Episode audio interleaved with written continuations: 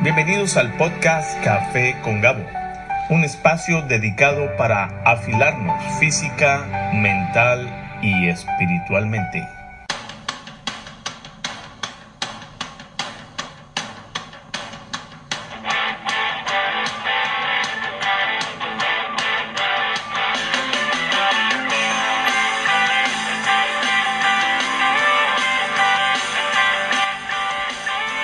La canción que escuchamos se titula El vive hoy por Zona Franca.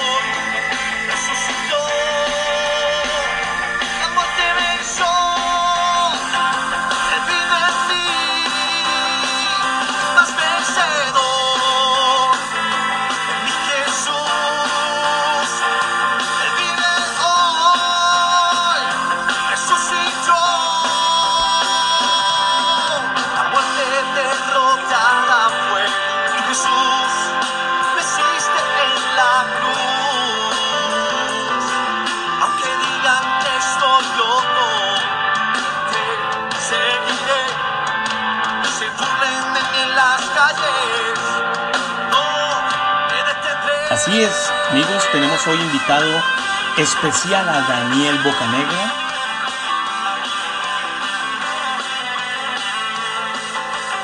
Director de este grupo Zona Franca y de la academia musical que lleva su nombre, casado con María Angélica Castro, vocalista del grupo, prepara una tacita de café y acompáñanos hoy en este podcast Café con Gabo. Tardes, qué bueno estar con ustedes. Hola Daniel, ¿cómo estás? El propósito de este espacio es eh, entrevistar emprendedores.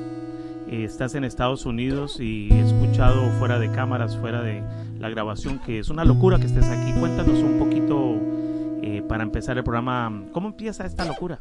Bueno, bienvenidos, mi nombre es Daniel Bocanegra y, y qué, qué bueno poder estar hacia este lado de- de- del norte de Florida. Muy contento de poder compartir contigo y poder compartir con toda tu audiencia este gran sueño de, de- de poder avanzar y dar un paso de fe.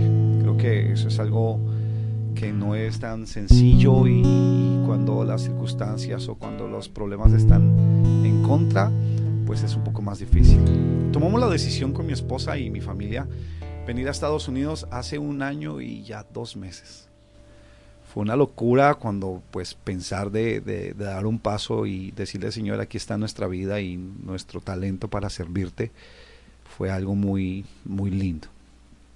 Pero todo comienza eh, soñando y comenzamos a, a pensar en, en que Dios podía hacer algo con nosotros y con lo que hacemos.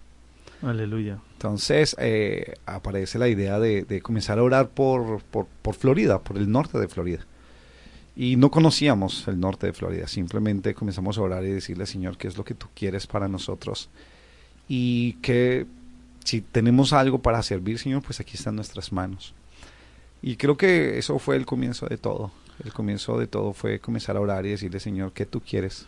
¿Cómo empieza esta locura de la guitarra, este tema de emprender este caminar? Eh, recuerdo que estaba en la universidad un día y, yo mm, estaba estudiando música y, decidí salir a cantar a los voces, porque canté en los voces durante un largo tiempo. En los huecos de la universidad, llamamos en Bogotá, Colombia, los espacios para cantar y- y los espacios que podíamos, algunos se quedaban estudiando, a mí me correspondía salir a trabajar porque tenía que conseguir dinero pues para sostenerme y sostener la universidad como tal.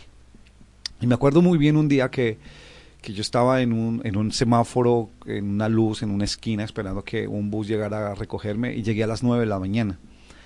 Y, y pasaron las 10 de la mañana, las 11 de la mañana, las 12, a la 1 y a las 3 de la tarde todos los buses me miraban y me decían, ¿qué le pasa? No, no, no, no, no, no, no te damos permiso de cantar y yo, déjeme cantar y yo comencé a cuestionar y comencé a cuestionar a Dios, que creo que fue algo maravilloso.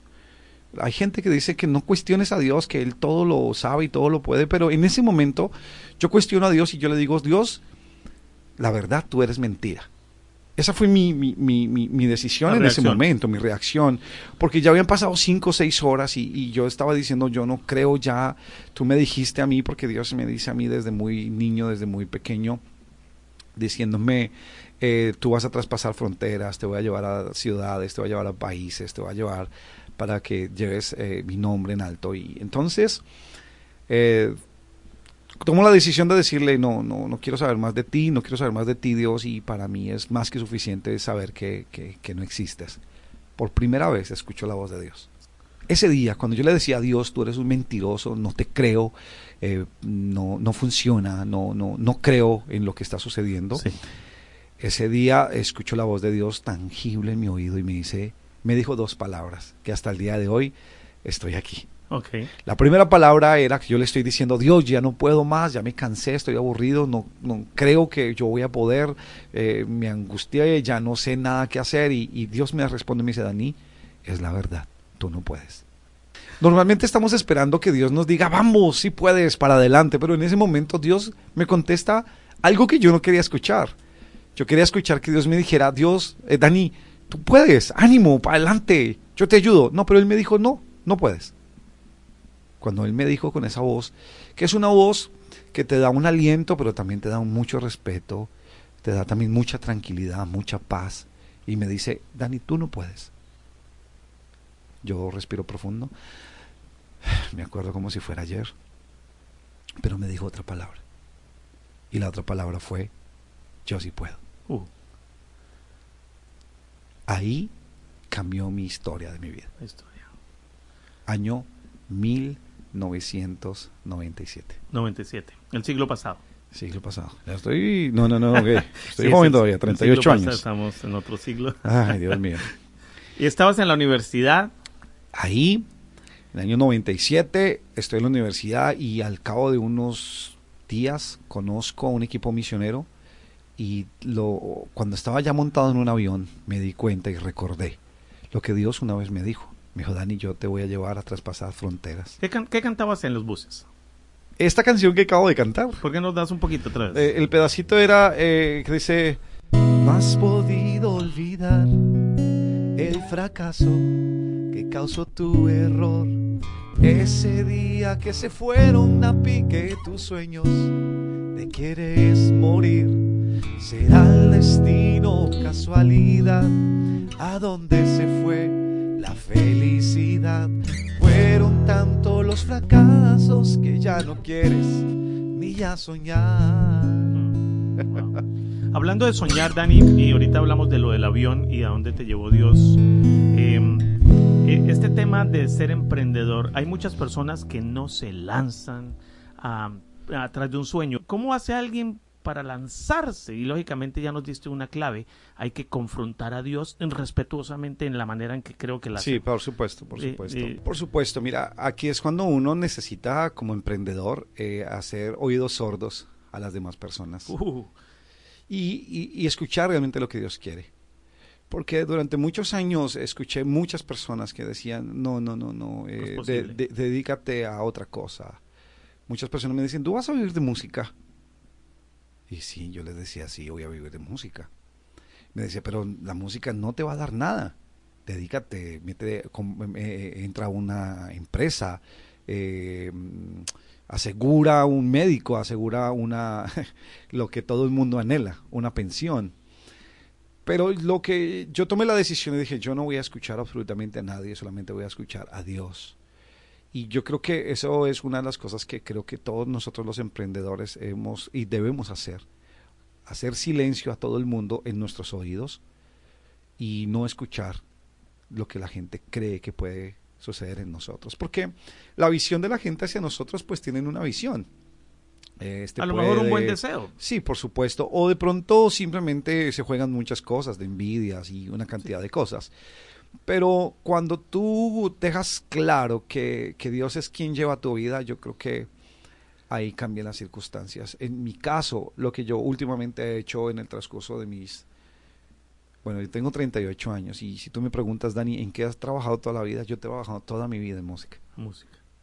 A eso me dedico. ¿Has definido? Sí, o sea, creo que desde que me subí a los buses y tomé la decisión en el año 93, por allá en Bogotá, Colombia, sobre la Caracas, unas, unos momentos muy difíciles. Creo que yo te vi, yo estaba en la tarde. Y me acuerdo muy bien que usted no me dio nada ese día. no, no, tenía, una melena la, ese día. Ah, y entonces... Eh, eh, lo que yo cantaba en los buses también, yo le decía a la gente, es hora de cambiar, es hora de pensar diferente, es hora de, cambiar. Eh, compuse una canción para los buses pensando precisamente en eso, de, de que la gente debería cambiar su pensamiento y dejar de criticar cosas que no saben.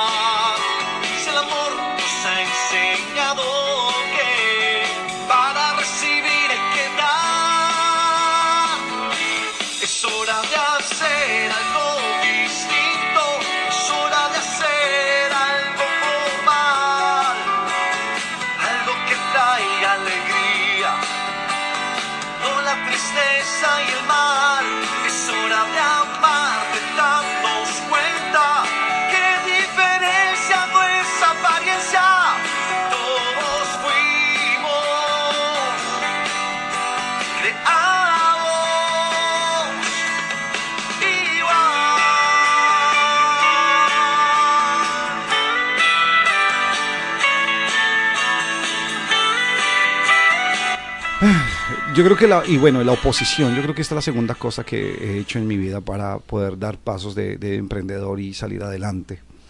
La primera es no escuchar las voces alrededor y la segunda es eh, pensar en que tengo oposición. Y cuando viene la oposición es la oportunidad de, dos cosas, o de que me tumba o que me da fuerzas para seguir adelante, o me levanta.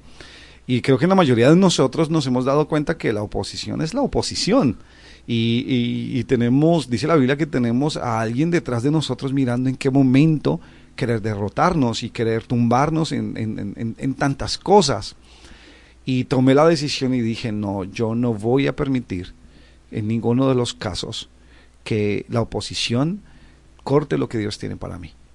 Y la oposición viene a veces de nuestra propia familia, a veces de nuestros propios amigos, a veces de pronto con la misma gente que uno anda. Pero tomé la decisión y dije, ok, Señor, llueve, truene o se venga un huracán encima, no va a cambiar el propósito de Dios. Y la oposición, eh, no sé si estás de acuerdo conmigo, eh, quizás la peor es la que uno mismo tiene en el corazón. Eh, mi voz a veces es tan necia que yo soy el que más me bloqueo en muchas de las circunstancias. Quizás las personas pueden hablar, pero en el fondo el que más me intimida soy yo. No, es que fue muy curioso porque yo me acuerdo que la primera vez que me subí al bus yo dije, Dios mío, esta gente me está mirando y, lo primero que uno dice, qué pena, no, qué vergüenza. Pero un profesor me dijo, vergüenza de mostrar lo que tú cantas, tu mensaje. Es una, una obra de arte. Es un arte y dice, no todo el mundo tiene la capacidad de subirse a un bus a cantar, no todo el mundo tiene la capacidad de pararse en una esquina y, y hacer una canción.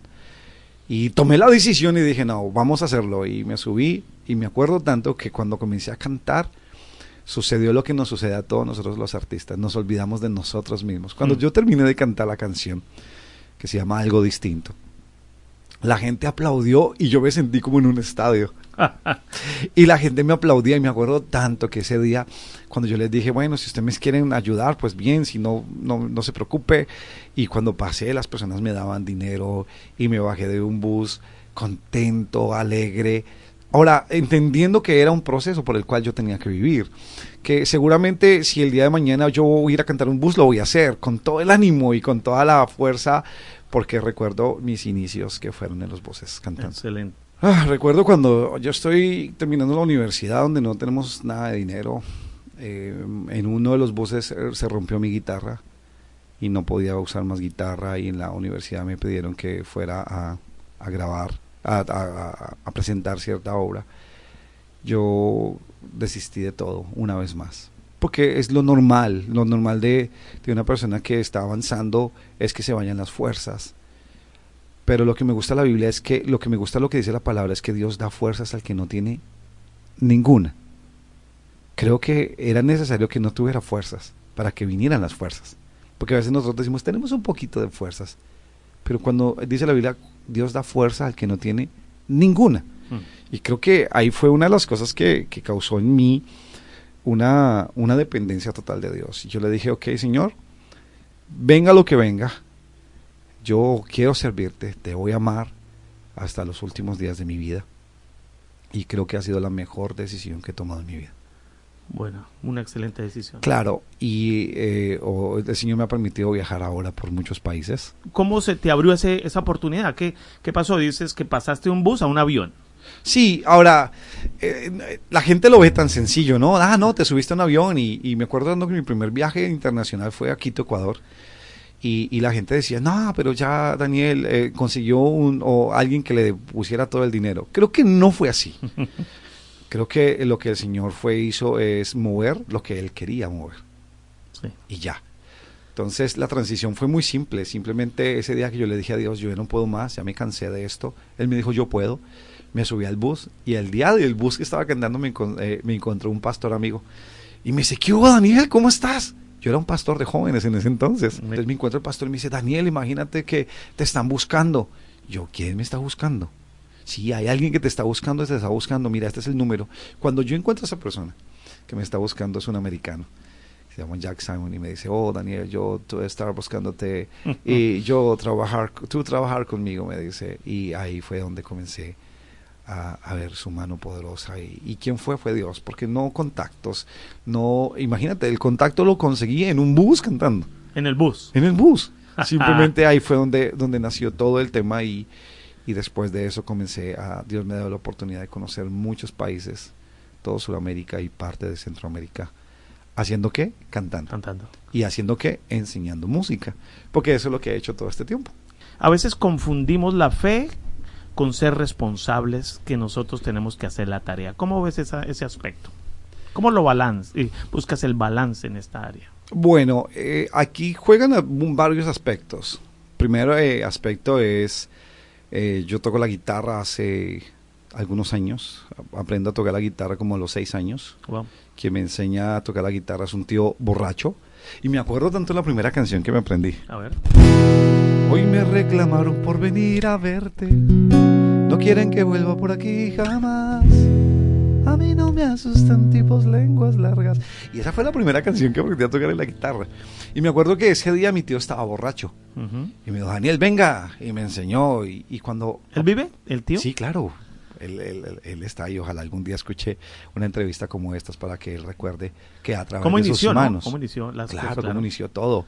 Eh, y el Señor eh, movió eso con una responsabilidad clara, sabiendo de que tenía que dar una respuesta muy clara a los- al público y obviamente ser músico no es tampoco sencillo, no es tan fácil, demanda tiempo, disciplina, ensayo, eh, bueno, infinidades de cosas.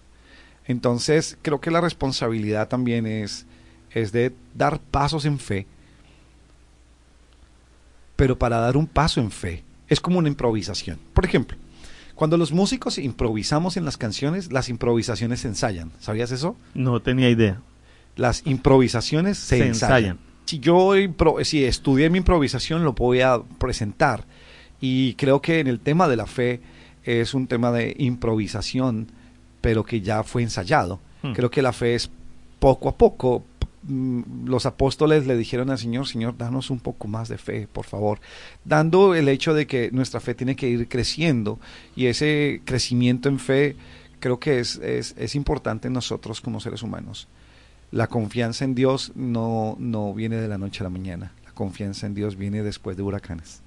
Ahí entra. Creo que para mí Habacuc, uno de los libros de la Biblia, eh, se, se- se representa muy bien con mi vida, con mi historia.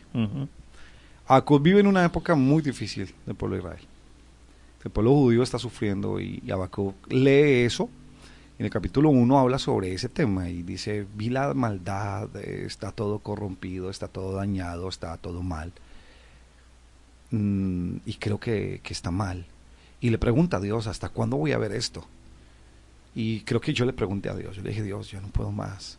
Y Dios me respondió, y como me respondió, es la verdad, tú no puedes. Ajá. ¿Sí? Después ya no le pregunto y le digo, ok, Señor, confío. Y termina apareciendo la canción más hermosa en la Biblia, que queda en Habacuc. No queda en los Salmos. La canción más hermosa que queda en la Habacuc Biblia. 3 queda por ahí. Habacuc 3, 19, que dice que aunque la higuera no florezca, ni las vides hayan fruto, ni tenga dinero, ni tenga casa, ni tenga absolutamente nada, Con con, todo. todo. yo me alegraré en Jehová. Y creo que ahí está la pauta de la fe. La fe es, aunque no tenga nada, voy a seguir creciendo. Aunque las inversiones no den un solo centavo. Aunque mi trabajo no esté, llovió toda la semana y no pueda trabajar. aunque con todo me voy a alegrar en Dios, que es el que me hace caminar en las alturas. Lo dice Abaco.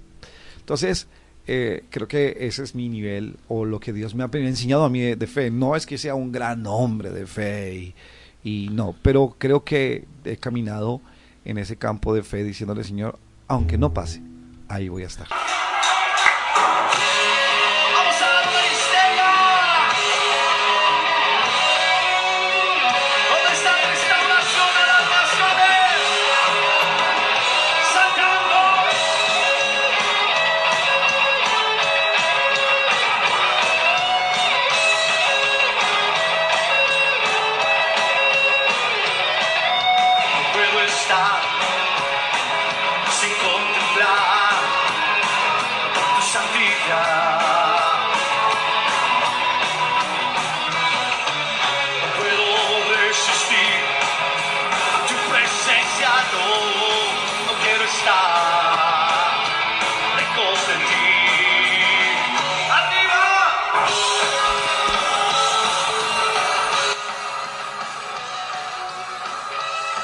Creo que la vida continúa con todos estos temas.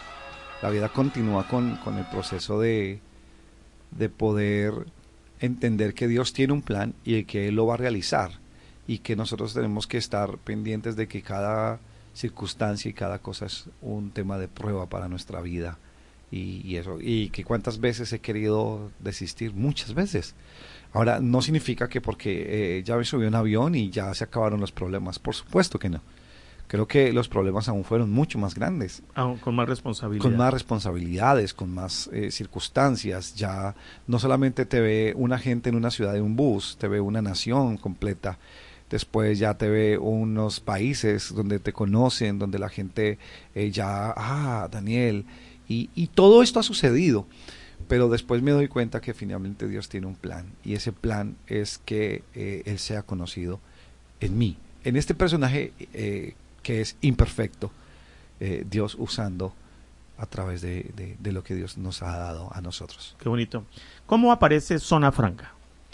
Ah, no, Zona Franca es, es un cuento aparte porque eh, cuando andábamos en el equipo de misiones, el misionero me decía, Daniel, necesitamos una banda pues para hacer un concierto en, en- en- en los fines de semana. Estamos hablando de algunos 20 años atrás. Y me decía, necesitamos un nombre que sea eh, original, que sea nuevo, que sea ah, llamativo para los jóvenes. Y pues lo colocamos Zona Franca eh, más o menos hace 20 años ahora. 20 años. ¿Cómo llegaste a ese nombre? O sea, ¿salió de la nada o qué? No, no, no. Yo, yo estoy, eh, eh, estoy en, en Bogotá esperando un, un- un transporte que iba a visitar a mi papá. Y me doy cuenta que en, el, en, el, en, en el, en la tableta del bus decía zona franca. Zona franca. Y yo venía diciéndole a Dios, yo quiero un nombre que sea diferente y que no sea como todos los nombres que aparecen en, en todas las bandas y que nos sonáramos diferente y que podamos eh, abarcar muchas cosas porque hemos hecho conciertos, si no estoy mal, alrededor de más de 500 colegios. Oh, oh. Eh, si no estoy mal, hemos hecho más de, eh, si no estoy mal, más de mil conciertos en el Wow. transcurso de estos 20 años. Claro. Eh, ha sido una, una, una, una aventura.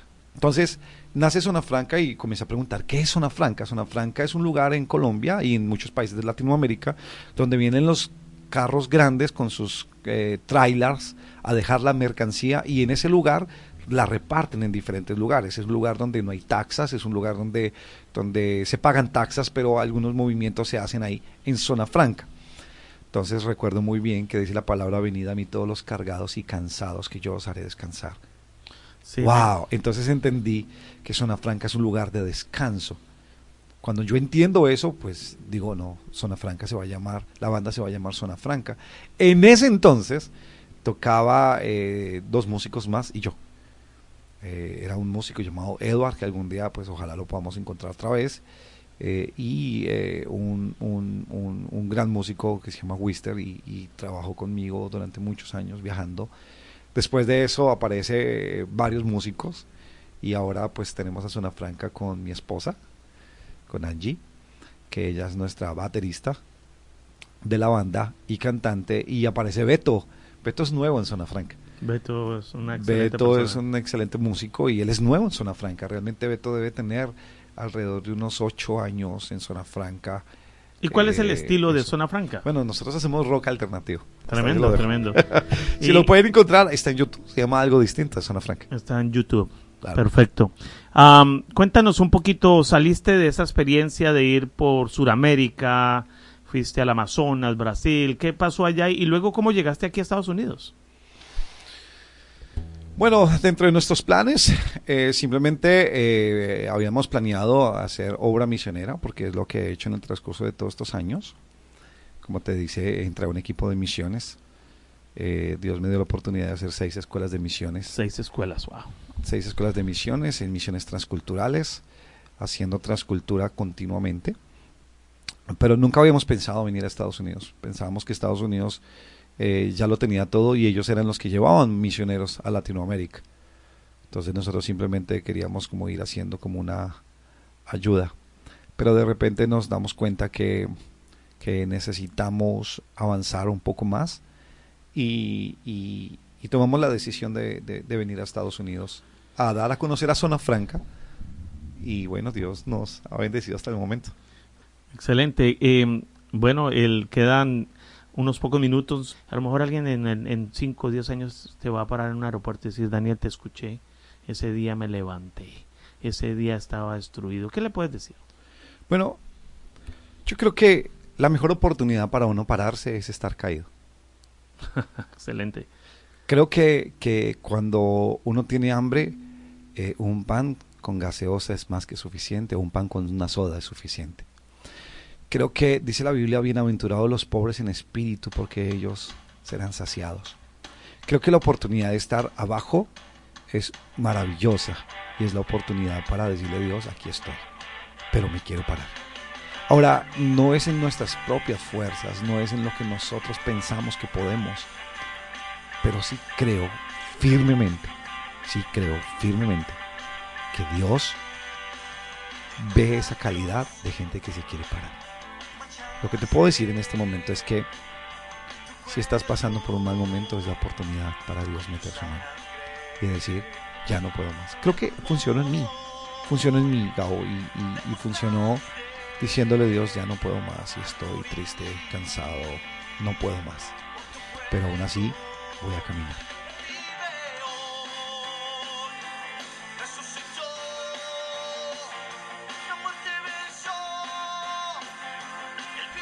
Es difícil caminar cuando tú no tienes fuerzas. Es difícil cuando ya tú dices, se cayó todo. porque cuántas veces se ha caído, muchas veces. Pero creo que después de la tormenta viene algo. Y ese algo eh, es maravilloso, que es la satisfacción de poder haber pasado una tormenta. Me sucedió aquí en Estados Unidos y finalizo con esto.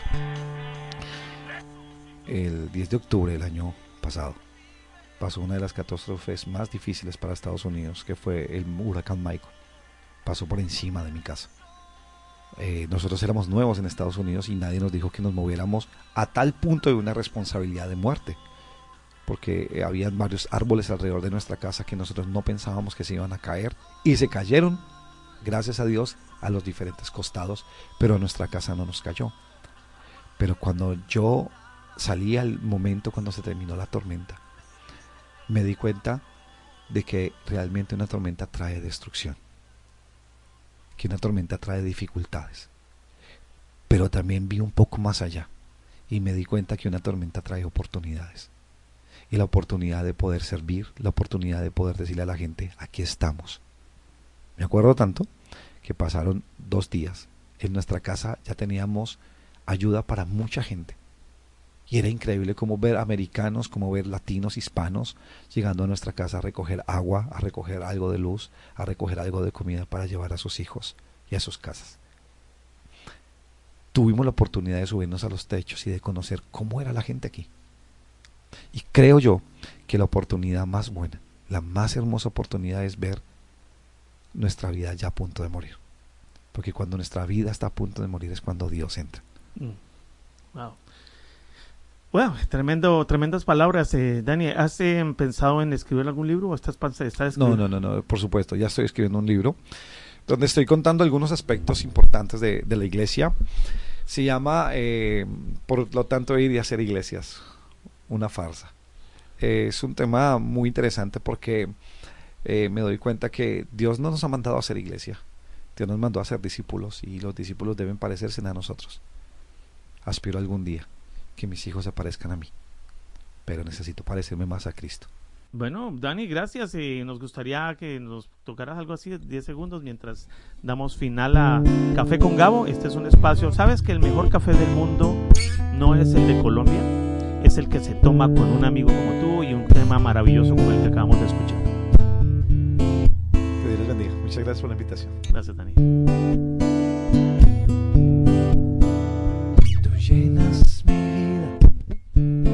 Razones para vivir. Tú llenas mi mundo de armonía para seguir.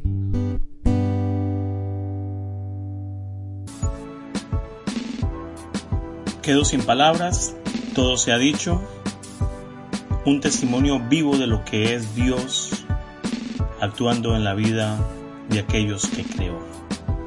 Este es Café con Gabo. Damos gracias al grupo Zona Franca.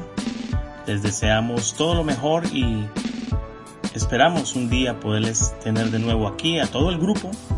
Gracias totales Daniel Bocanegra y pues el café más sabroso del mundo es el que se toma entre amigos. Café con Gabo, les recuerdo estamos ahora en Spotify y estamos en podcast de su celular iPhone de Apple. Gracias por escucharnos. Dios los bendiga abundantemente.